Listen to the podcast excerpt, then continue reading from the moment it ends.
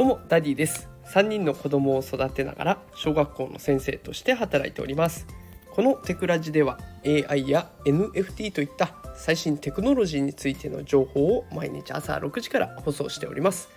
さあ今日のテーマはマイクロソフトが AI 人材を200万人増やそうとしているというテーマでお送りしていきます。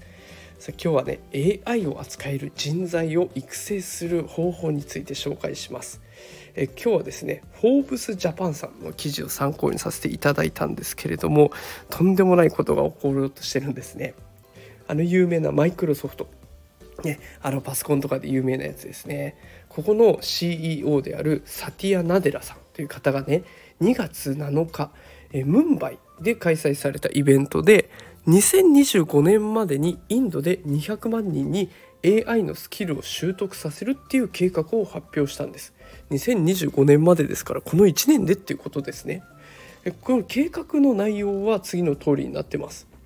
1つ目。国や州政府との連提携で50万人の学生とか求職者、仕事を求める人たちに AI 技術のトレーニングを提供するというものになってます。2つ目。10万人の若い女性に詳細な AI スキルを提供していきます。そして最後3つ目。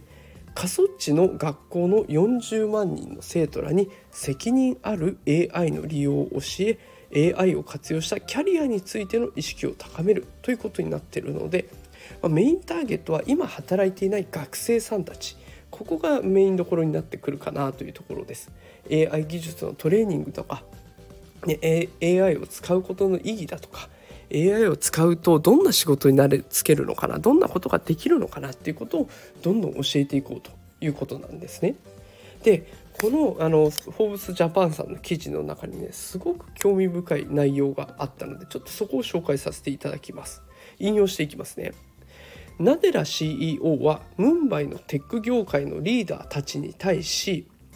AI はまさに巨大な機会があり GDP を押し上げることになると語り各国はこの変革期にあるテクノロジーに多額の投資を行うべきだと主張した彼は AI への投資が引き起こす社会的経済的な変化を産業革命時代のイギリスが GDP の10%を鉄道に投入することで達成した変化になぞらえたというものなんですね。だから産業革命の時並みの今一大イベントが起ころうとしてるからここに投資するしかないでしょうっていうことをインドで声高々に言ったわけですね。そうなるとやっぱり今後は AI を活用できる人材っていうのは求められますよね。こは間違いないかなと思います。で私毎日 AI 最新情報をお届けしていきますのでよければねまたここのチャンネルフォローしておいていただいて新しい情報キャッチに使ってみてください。これから有利になるためにもねそして求められる人材になるためにも是非一緒に勉強していきましょう。ということで今日も最後まで聞いていただきありがとうございました。今日はマイクロソフトが AI の人材をどんどん増やそうとしているというそんな計画のお話をさせていただきました。それではまた明日も朝6時にお会いできることを楽しみにしています。無料でアーカイブも残ってますのでよかったら聞いてください。働くパパママを応援するダディがお送りしました。それではまた明日。さよなら。